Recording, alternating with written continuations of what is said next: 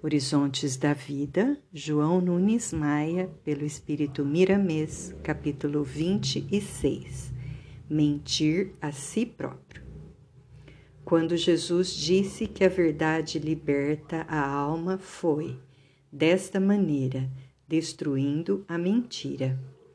A mentira maior acontece quando mentimos para nós mesmos, ao alimentarmos os vícios estamos nos enganando. Quando negamos o progresso em todos os sentidos, estamos procurando ludibriar as necessidades da verdade.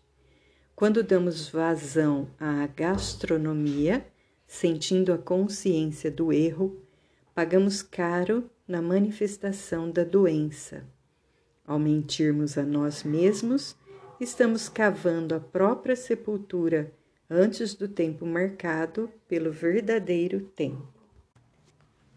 Devemos modelar a nossa vida com a vida do Cristo, que Ele nos salvará, indicando-nos as vias para o equilíbrio e a paz.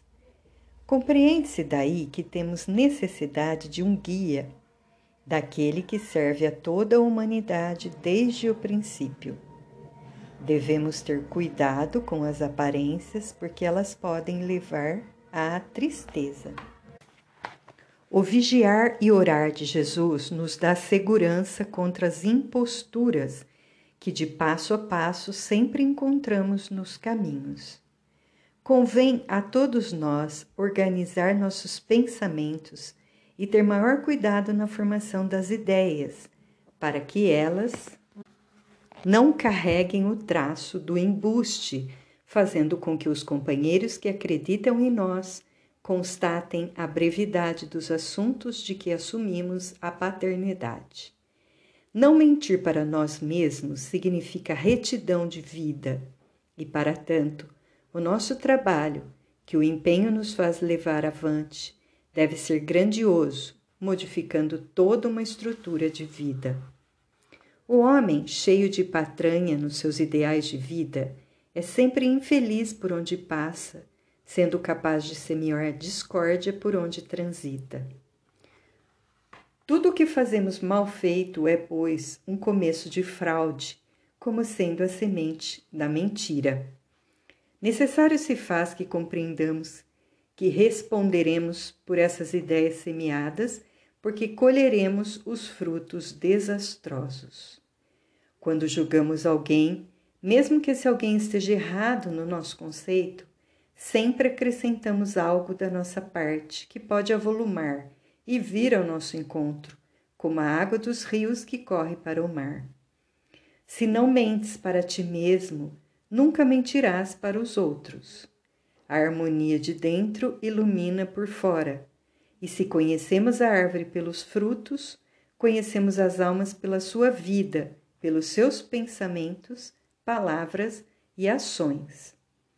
A ilusão desarticula todas as possibilidades do que dela se faz instrumento. É bom que observemos a vida dos sábios. Eles conversam pouco, porém falam sempre a verdade que educa, que instrui e ainda liberta quem se interessa por ela. Todo embromador atrofia seus valores espirituais sendo desvalorizado junto aos seus companheiros. Todas as notícias, tanto do bem como do mal, correm mundo e, por vezes, o último se irradia mais na faixa humana. O mentiroso é um infeliz, porque nem ele mesmo acredita nele, quanto mais nos outros que o ouvem.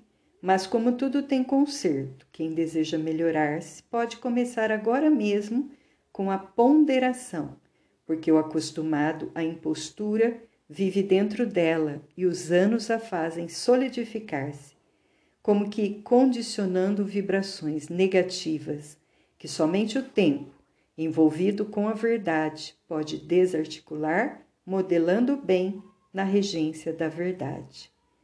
O engano, com o tempo, nos faz crer que existe a verdade. Procura Deus, mesmo da maneira que sabes que as intenções, sendo sérias, possibilitarão o seu aparecimento, pelos meios que a tua evolução comportar e te ensinarão a falar e a viver as coisas certas. Não tenhas medo de enfrentar o monstro que te ronda, viajando no barco das aparências, porque quem anda com Deus pode acreditar que Jesus se encontra lado a lado com ele nos seus caminhos. A harmonia de dentro ilumina por fora, e se conhecemos a árvore pelos frutos, conhecemos as almas pela sua vida, pelos seus pensamentos, palavras e ações.